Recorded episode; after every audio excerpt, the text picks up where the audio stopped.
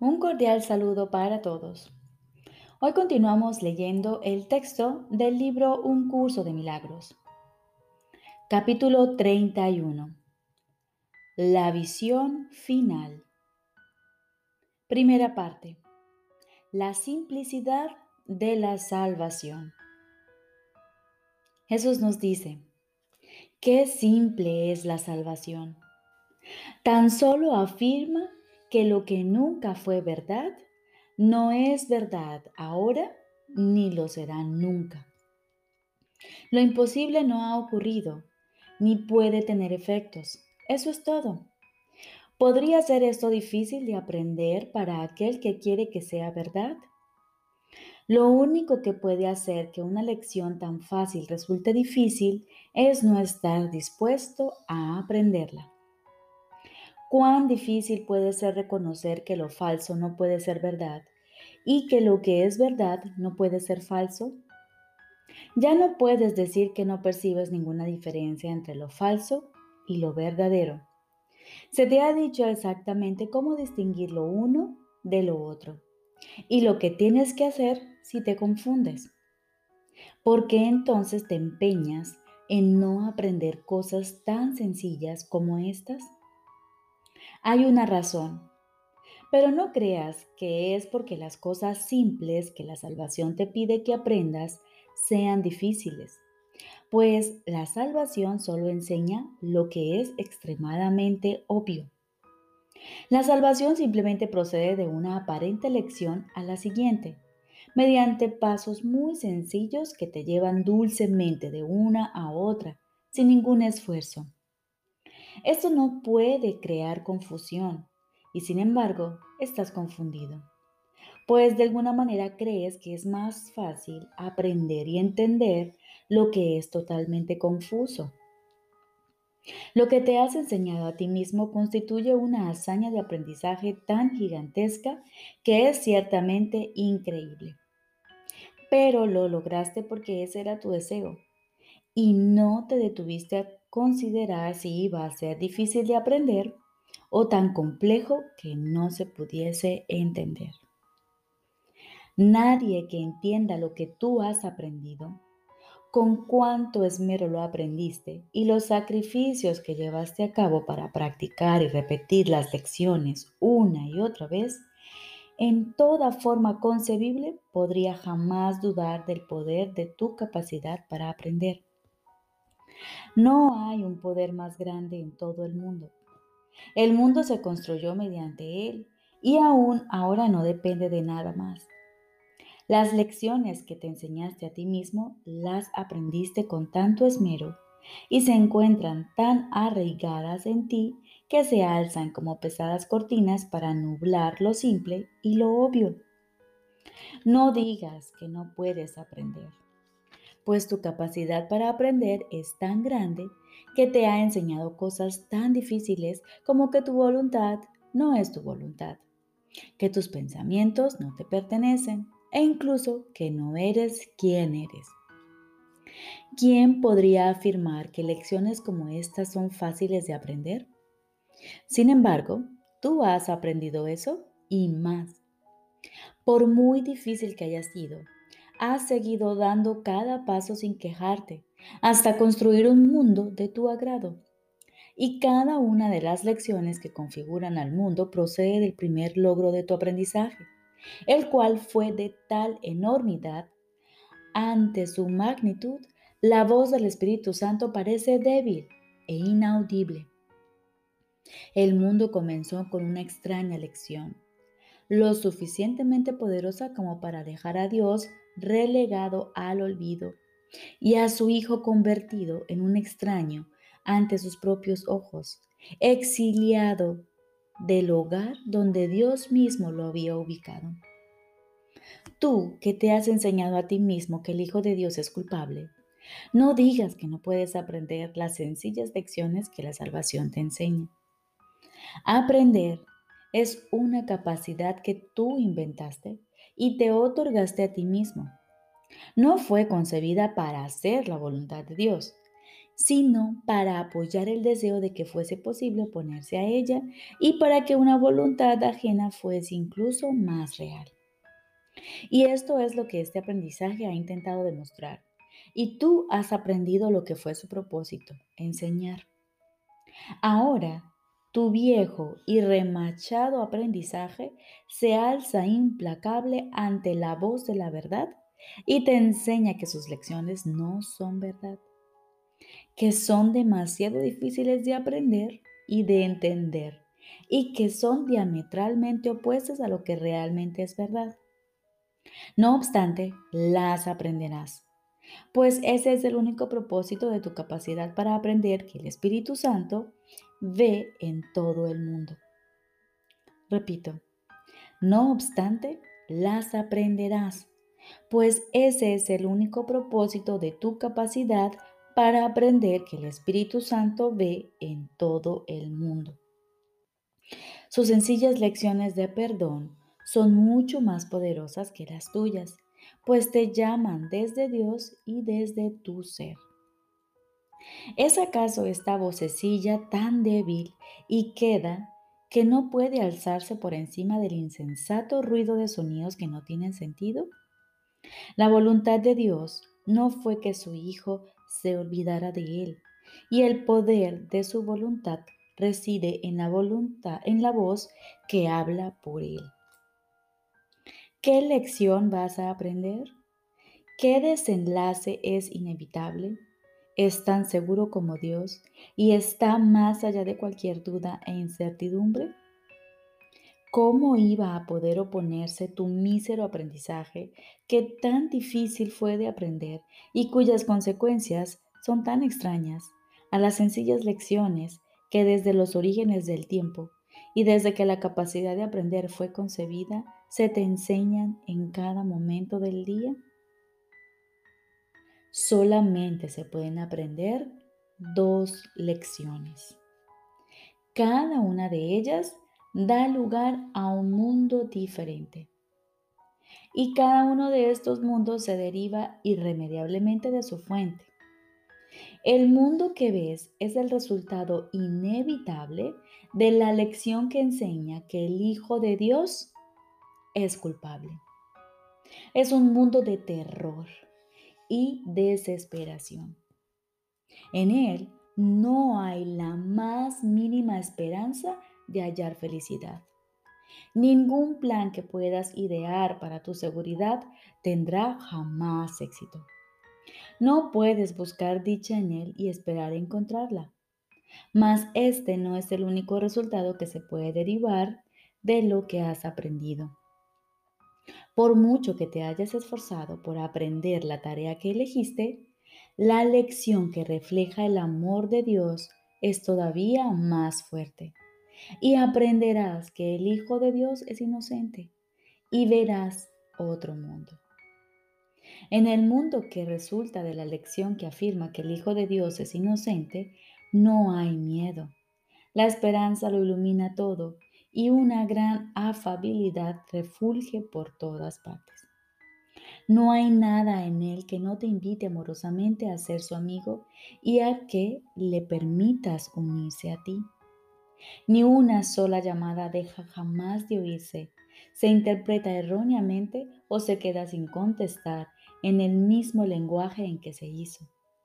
Y entenderás que esta es la llamada que todos los seres y todas las cosas en el mundo siempre habían hecho, pero que tú no habías percibido como tal. Y ahora te das cuenta de que estabas equivocado. Te habías dejado engañar por las formas que ocultaban la llamada. Por lo tanto, no la podías oír y así perdiste un amigo que siempre quiso ser parte de ti. La eterna y queda llamada de cada aspecto de la creación, de Dios a la totalidad, se oye por todo el mundo a la que esta otra lección da lugar. No hay ninguna cosa viviente que no comparta la voluntad universal de que goce de plenitud y de que tú no seas sordo a su llamada. Si tu respuesta Sin tu respuesta, esta llamada se deja morir. De la misma manera en que se la salva de la muerte cuando tú oyes en ella la llamada ancestral a la vida y comprendes que es tu propia llamada. El Cristo en ti recuerda a Dios con la misma certeza con la que Él conoce su amor. Pero Dios solo puede ser amor si su Hijo es inocente. Pues ciertamente sería miedo si aquel a quien Él creó inocente pudiera ser esclavo de la culpabilidad. El Hijo perfecto de Dios recuerda su creación, pero en su culpabilidad se ha olvidado de lo que realmente es. El temor a Dios es el resultado ineludible de la lección que afirma que su Hijo es culpable, de la misma manera en que el amor de Dios no puede sino recordarse cuando el Hijo reconoce su inocencia. Pues el odio no puede sino engendrar temor y considerar a su Padre igual que a sí mismo. Cuán equivocado estás tú que no oyes la llamada cuyo eco resuena más allá de cada aparente invocación a la muerte, la llamada cuyo canto se oye tras cada ataque asesino, suplicando que el amor restaure el mundo moribundo. No comprendes quién es el que te llama tras cada manifestación de odio, tras cada incitación a la pugna. Pero lo reconocerás cuando le contestes en el mismo lenguaje en el que Él te llama.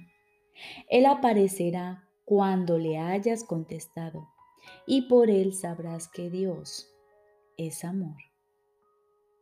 ¿Qué es la tentación sino el deseo de tomar una decisión errónea con respecto a lo que quieres aprender y obtener un resultado que no deseas? El reconocimiento de que ese es un estado mental indeseable se convierte en el medio por el que se vuelve a examinar la lección, viéndose entonces que hay otro resultado más deseable. Te engañas a ti mismo si crees que lo que quieres son desastres desunión y dolor. No prestes oídos a esa llamada. Escucha más bien la llamada subyacente que te exhorta a que seas feliz y a que estés en paz. Y el mundo entero te brindará paz y felicidad. Pues a lo que oigas es a lo que responderás. Y oh maravilla, tu respuesta será la prueba de lo que has aprendido y su resultado el mundo que contemplarás. Permanezcamos muy quedos por un instante. Y olvidémonos de todas las cosas que jamás hayamos aprendido, de todos los pensamientos que hayamos abrigado. Y de todas las ideas preconcebidas que tengamos acerca de lo que las cosas significan y de cuál es su propósito. Olvidémonos de nuestras propias ideas acerca del propósito del mundo, pues no lo sabemos. Dejemos que toda imagen que tengamos acerca de cualquier persona se desprenda de nuestras mentes y desaparezca. No abrigues ningún juicio, ni seas consciente de ningún pensamiento bueno o malo, que jamás haya cruzado tu mente con respecto a nadie. Ahora no lo conoces, pero eres libre de conocerlo y de conocerlo bajo una nueva luz. Ahora Él renace para ti y tú para Él, sin el pasado que lo condenó a morir, y a ti junto con Él. Ahora Él es tan libre para vivir como lo eres tú, porque una vieja lección que se había aprendido ha desaparecido, dejando un sitio donde la verdad puede renacer.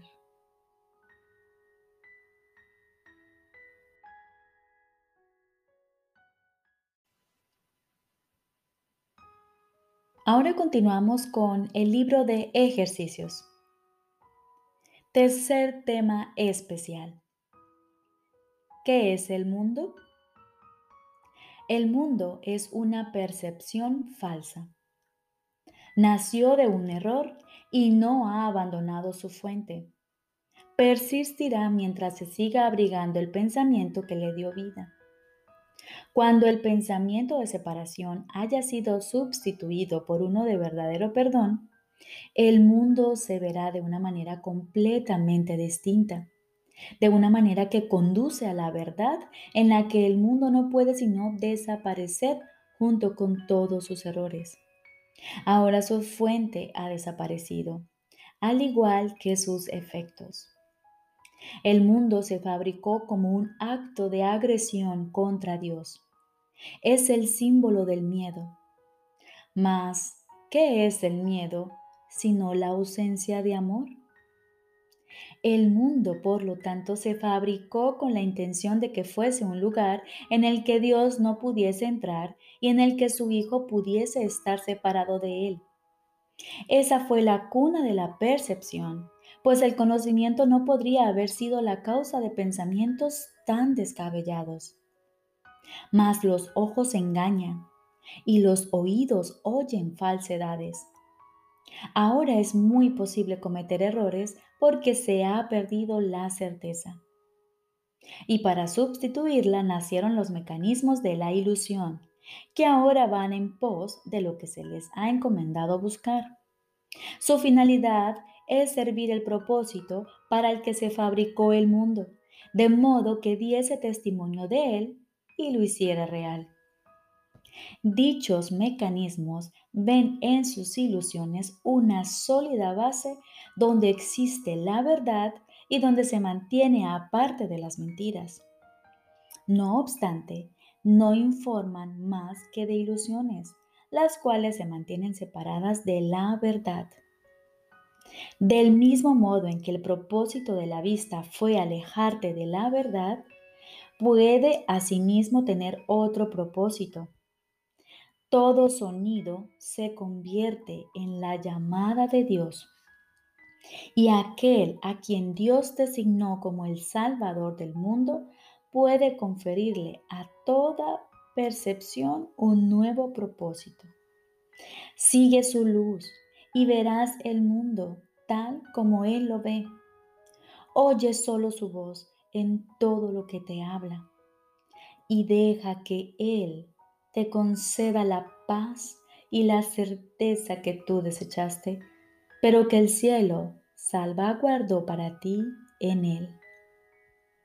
No nos quedemos tranquilos hasta que el mundo se haya unido a nuestra nueva percepción. No nos demos por satisfechos hasta que el perdón sea total.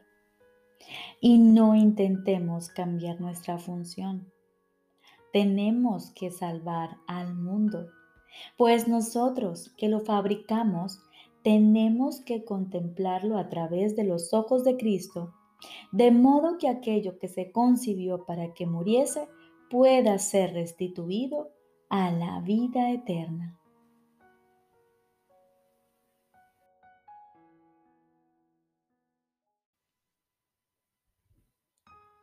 Lección número 243.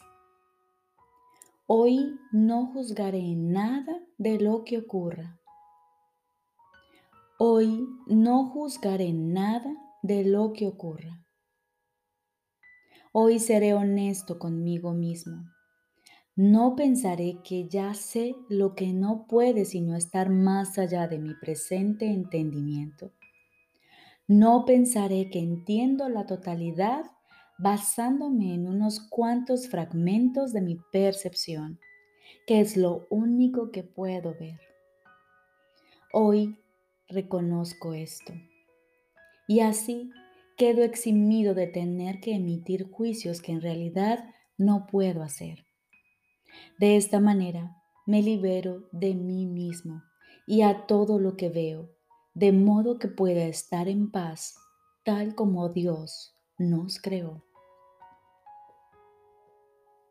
Padre, Hoy dejo que la creación sea lo que es. Honro todos sus aspectos entre los que me cuento. Somos uno porque cada aspecto alberga tu recuerdo y la verdad solo puede derramar su luz sobre todos nosotros, cual uno solo. Y ahora aguardamos silenciosamente. Acallamos nuestra mente y nos disponemos a escuchar la voz de nuestro Padre. Estoy seguro de que Él te hablará y de que tú le oirás.